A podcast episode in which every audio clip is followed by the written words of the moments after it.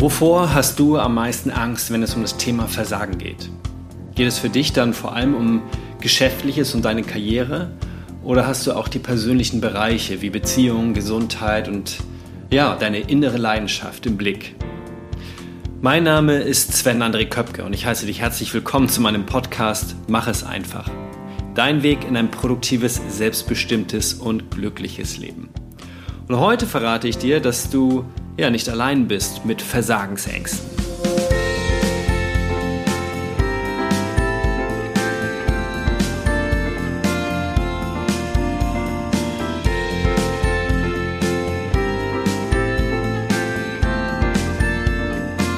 Vielen Dank, dass du in Folge 96 ähm, mit dabei bist und damit der fünftletzten Folge von Mach es einfach. Ich bin zurzeit auf Reisen, das hast du vielleicht in den letzten Folgen gehört, und ich ähm, nehme diese Folge in oder an einem neuen Ort auf. Ich bin von der kleinen Insel Salt Spring Island mittlerweile auf die große Nachbarinsel Vancouver Island ähm, umgesiedelt. Die liegt in der Bucht vor Vancouver an der Westküste Kanadas. Und im Vergleich zu den letzten Wochen, wo ich äh, ja, Work-and-Travel-mäßig unterwegs war und bei einem Ehepaar zu Hause geholfen habe, ganz viel gemacht habe, da komme ich gleich auch nochmal, äh, was Versagensängste angeht, zu diesem Thema, bin ich jetzt gerade in einem ähm, ja, recht modernen Airbnb-Apartment, habe es mir mal für zwei Nächte gegönnt, mich ein bisschen luxuri luxuriöser äh, zu geben und zu wohnen und mal ein bisschen vor allen Dingen auch Freiraum und Privatsphäre für mich zu haben. Und deswegen nutze ich gleich ja, den Tag und den Raum, um hier heute für dich eine Podcast-Folge aufzunehmen.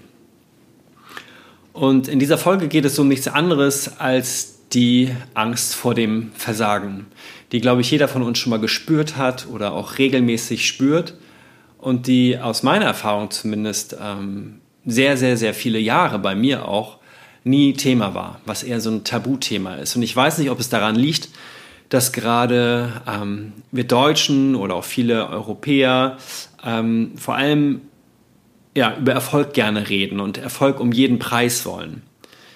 Das heißt, wir reden ungern über die Fehler und auch ungern über unser Versagen, was in anderen ähm, Kulturen wie der nordamerikanischen, also der kanadischen und äh, in den USA ist es wohl auch sehr verbreitet, ganz anders ist. Die sprechen sehr viel und sehr oft übers Versagen und ähm, über ihren Misserfolge. Doch es soll heute weder um das eine, also den Erfolg, noch um den Misserfolg im klassischen Sinne gehen, also als Endergebnis, sondern bevor etwas sowas, äh, bevor sowas eintritt, haben wir schon oft ein Gefühl dessen, was eintreten könnte. Und darum soll es heute gehen, um die Angst des Versagens. Und ich möchte dir vor allen Dingen ja, mit auf den Weg geben, dass du gerade, wenn du solche Ängste kennst und solche Ängste auch verspürst, dass du damit nicht allein bist. Und ich werde dir heute einfach ein paar Beispiele aus meinem Leben geben, die teilweise sehr, sehr persönlich sind. Und vielleicht findest du dich in dem einen oder anderen Beispiel wieder und merkst einfach, okay, es gibt auch Sven, der Angst davor hat, äh, Fehler zu machen, der Angst davor hat, äh, zu versagen, ähm, Misserfolg äh, zu haben. Und ich bin mit meinen Ängsten nicht alleine. Und wobei das helfen kann, darüber zu reden, da komme ich dann ja, später im Laufe der Folge noch genauer zu. Dadurch, dass ich jetzt in einem Airbnb-Apartment bin und auch direkt hier im Haus sozusagen etwas aufnehme, habe ich mir die Zeit gegönnt und habe dir ein Zitat rausgesucht. Äh, das war in den letzten Folgen nicht immer so, doch heute kriegst du wieder etwas von mir und das ist von niemand Geringerem als von George Bernard Shaw, den viele wahrscheinlich nur als Bernard Shaw kennen. Der war ein irischer Dramatiker und Satiriker, ähm, lebte Mitte des 19. bis Mitte des 20. Jahrhunderts und gewann sogar zwei sehr, sehr große Preise. Hatte also zweimal ordentlich Erfolg, aber sicherlich auch zwischendurch mal Angst vorm Versagen. Und zwar gewann er den Nobelpreis für Literatur und ähm, bekam übrigens auch einen Oscar für das beste adaptierte Drehbuch. Also jemand, der weiß, wie er mit Worten, mit Schrift, mit Literatur umzugehen hat. Und der soll mal gesagt haben, eines der traurigsten Dinge im Leben ist, dass ein Mensch viele gute Taten tun muss, um zu beweisen, dass er tüchtig ist. Aber nur einen Fehler zu begehen braucht, um zu beweisen, dass er nichts taugt.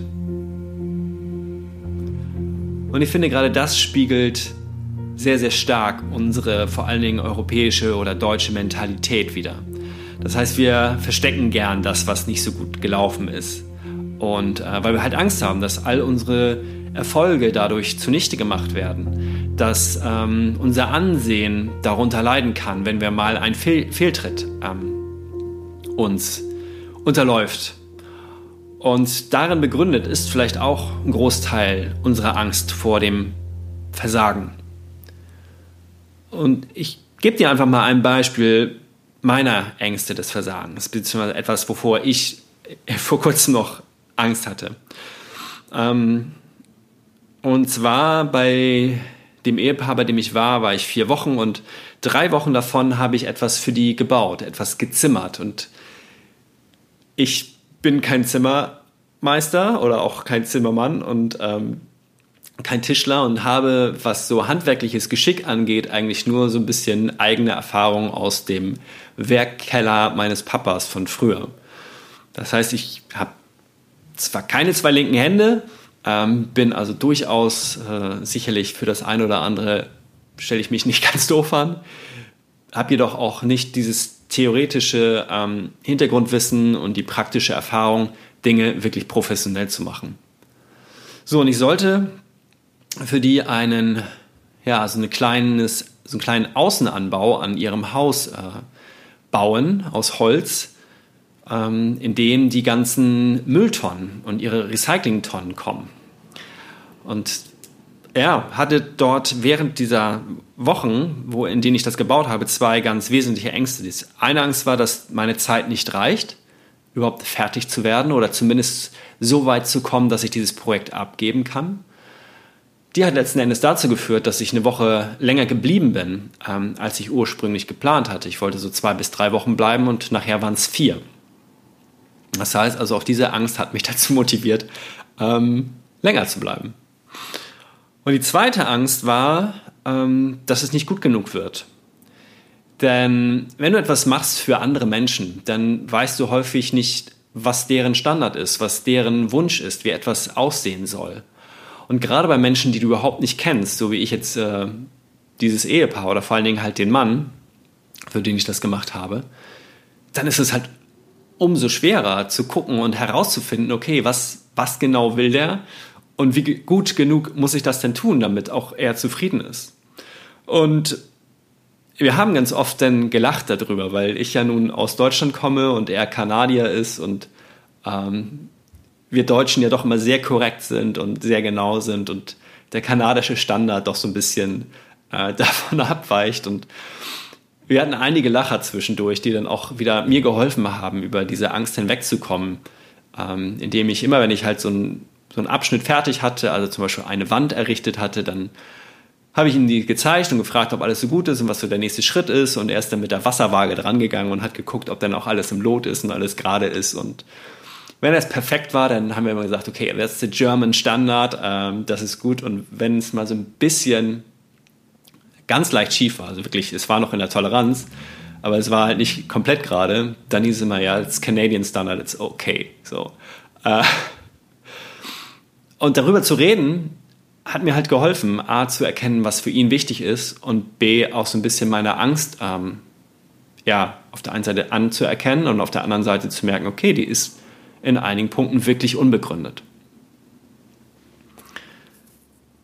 Und ich bringe dir einfach noch ein paar andere Beispiele, weil es ja nicht nur darum geht, äh, was wir vielleicht so projektweise zwischendurch machen, sondern es können, ja, können auch langfristigere Sachen sein. Für mich war das jetzt eine Angst, die so zwei bis drei Wochen angehalten hat, die nicht immer präsent war. Also das kannst du dir nicht vorstellen, dass ich ständig Angst hatte, irgendwas geht schief, aber die zwischendurch immer mal wieder angeklopft hat an meinem Unterbewusstsein und ja, mich vielleicht auch ein bisschen, ähm, ich möchte mal sagen, eingeschränkt hat in meiner, in meiner Leichtigkeit, dieses äh, Ding da zu errichten.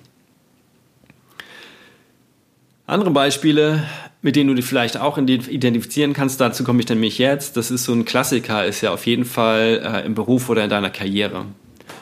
Und das kann so was ganz Alltägliches sein, wie ich möchte, also ich persönlich, ich möchte halt ein guter Ausbilder sein. Ich möchte meine Arbeit gut machen. Ich möchte die jungen Menschen inspirieren und motivieren und möchte mein Wissen und meine Erfahrungen weitergeben und möchte, dass es bei denen ankommt und ihnen hilft, in ihr Berufsleben zu starten.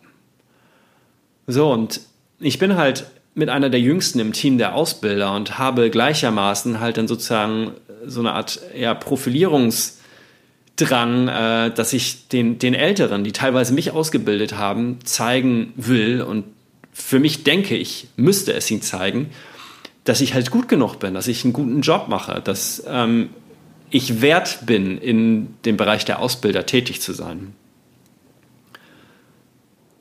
So, und das, da schwingt natürlich dann auch Teil der Angst mit, dass ich nicht genug bin. Ein Teil der Angst, dass ich versage, dass ich ein Seminar in den Sand setze, dass, dass andere Menschen darunter leiden könnten, dass ich meinen Job nicht gut mache. Das ist etwas, was alltäglich sein kann in deinem alltäglichen Business. Das kennst du vielleicht auch, dass du das Gefühl hast, ein Projekt, ähm, für ein Projekt nicht gut genug zu sein oder ähm, ja, in der Kommunikation mit deinen Kolleginnen und Kollegen oder mit den Chefinnen und Chefs nicht gut genug zu sein. Das kann aber auch was Zukünftiges sein, wenn du ja, einfach mal schaust, wie es weitergeht. Ähm, dann hinterfrage ich zum Beispiel auch ab und zu mal einen Job. Ist, oder mein Job, nicht ein, mein ganz genau, mein konkret. Ähm, ist das der richtige Job für mich? Arbeite ich in der richtigen Firma? Was, wenn ich herausfinde, ähm, oder wenn ich vor allem nicht herausfinde, was eigentlich meine Leidenschaft ist? Oder vielleicht noch viel schlimmer, ich vielleicht schon meiner Leidenschaft nachgehe, das jedoch gar nicht bemerke. Wäre vielleicht auch eine Option. Ähm, und ich finde, das ist ganz natürlich, dass wir uns da ab und zu mal hinterfragen. Ganz natürlich, dass wir auch mal eine Angst verspüren, dass ähm, gerade im beruflichen Kontext, wo wir so, so viele Jahre hinein investieren, äh, so viel Zeit mit verbringen, da würden wir ganz gern sicher sein, dass es das Richtige ist. Und wir würden gern die Dinge gut machen, ähm, weil wir uns damit ja auch durch diese ganze Zeit, die wir rein investieren, ja identifizieren. Das ist ein Teil unseres Lebens. Und ja, ich habe zumindest manchmal Angst davor, dass dieser Teil nicht gut genug ist oder dass ich nicht gut genug bin für diesen, für diesen Part. Jedoch geht die Angst vorm Versagen auch weit über die beruflichen, deine Karriereziele hinaus. Wie sieht das bei dir mit Freundschaften aus? Ich frage mich auch ab und zu, bin ich ein guter Freund? Vertrauen mir meine Freunde und kann ich ihnen hundertprozentig vertrauen? Bin ich es denn wert, bin ich immer dann für jemanden da, wenn ich gebraucht werde? Und das ist eine Frage, die gilt wahrscheinlich nicht nur für deine Freunde, sondern auch für deine Familie und ja, deine Freundin oder dein Freund oder deine Frau oder deinen Mann.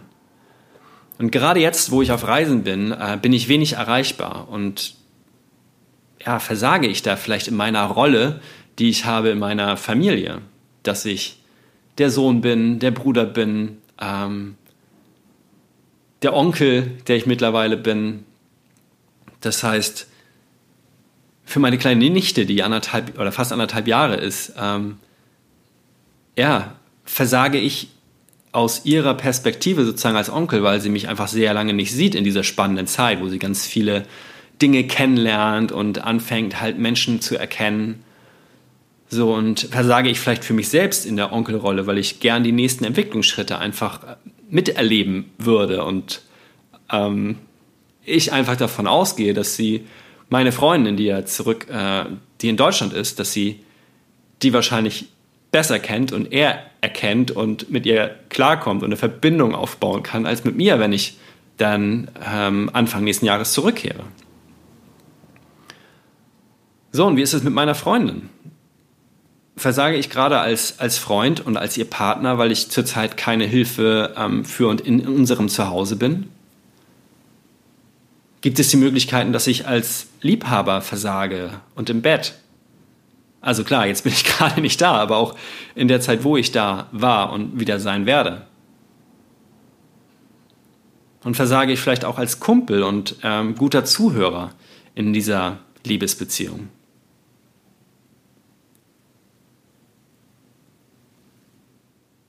Das soll es erstmal zu dem Punkt Beziehung gewesen sein. Wie gesagt, das ist, sind, sind nur Anregungen. Es geht nicht darum, dass wir jetzt alles raussuchen, ähm, wo es Probleme geben könnte, wo wir Angst haben vor dem Versagen, sondern ich möchte dir nur zeigen, dass du damit äh, nicht allein bist, wenn du ähnliche Befürchtungen mal verspürst, die, wie gesagt, ganz natürlich mal auftauchen und auch wieder gehen und ähm, möchte dir einfach Mut zusprechen, dass es in Ordnung ist, diese Gefühle zu, zu fühlen. Und ich bringe dir noch zwei Beispiele zum, zum Ende dieses Podcasts. Das eine ist halt, ich bin halt jetzt gerade auf dieser Reise, von der ich dir schon erzählt habe und habe gerade ja, den ersten Monat oder etwas mehr als den ersten Monat hinter mir und habe schon auch Angst, dass ich auf dieser oder an dieser Reise ähm, scheitere und mit ihr versage.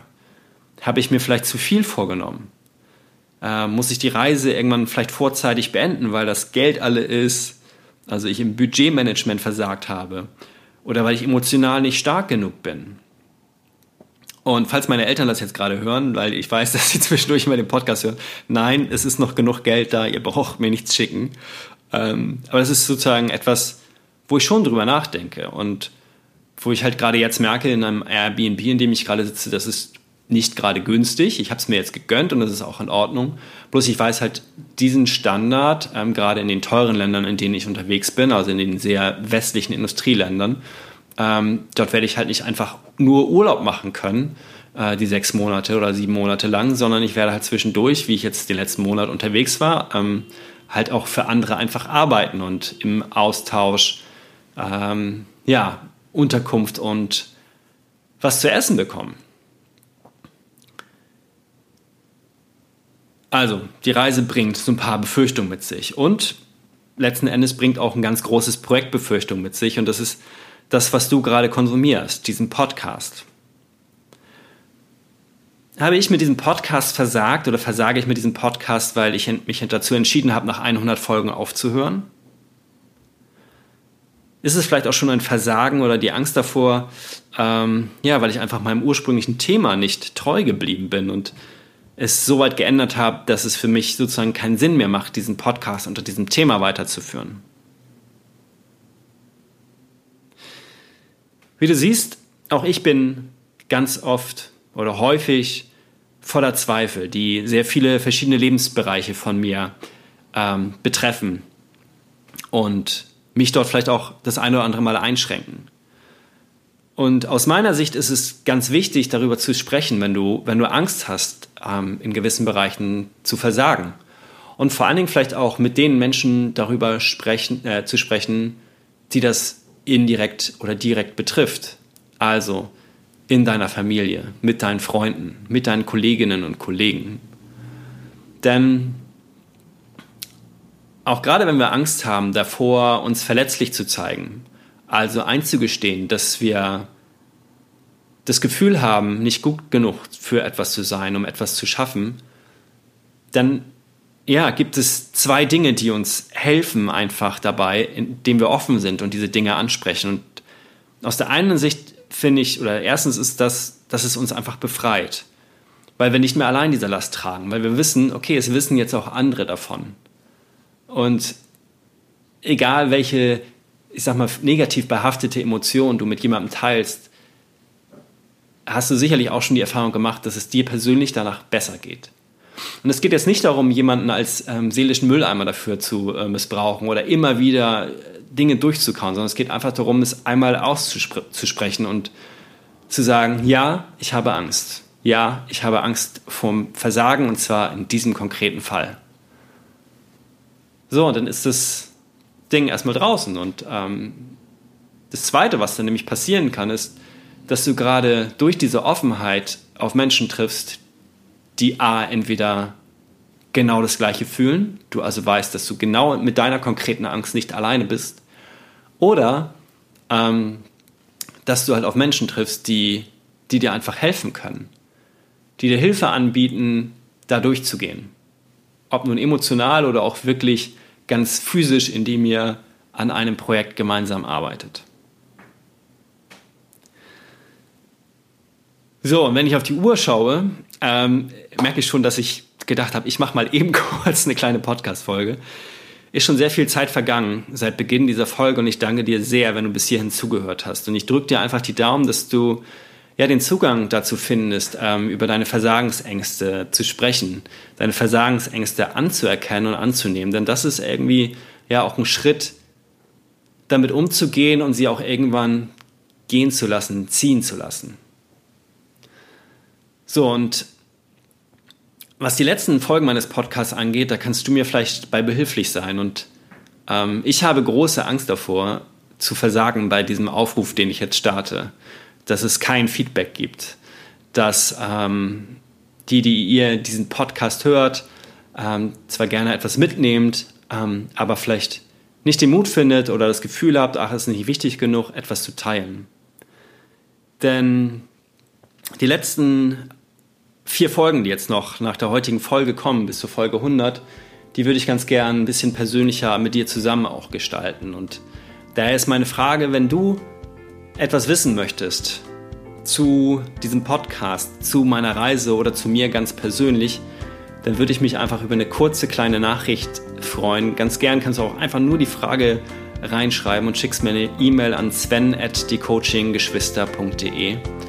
Ähm, die Coachinggeschwister mit Bindestrichen dazwischen.